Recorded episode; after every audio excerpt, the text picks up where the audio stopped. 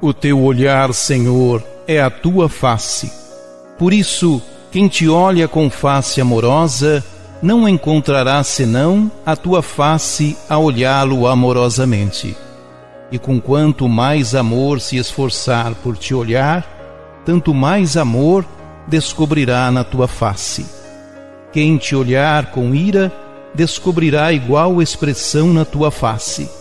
Quem te olhar com alegria, descobrirá a tua face também alegre, como é a daquele que te olha.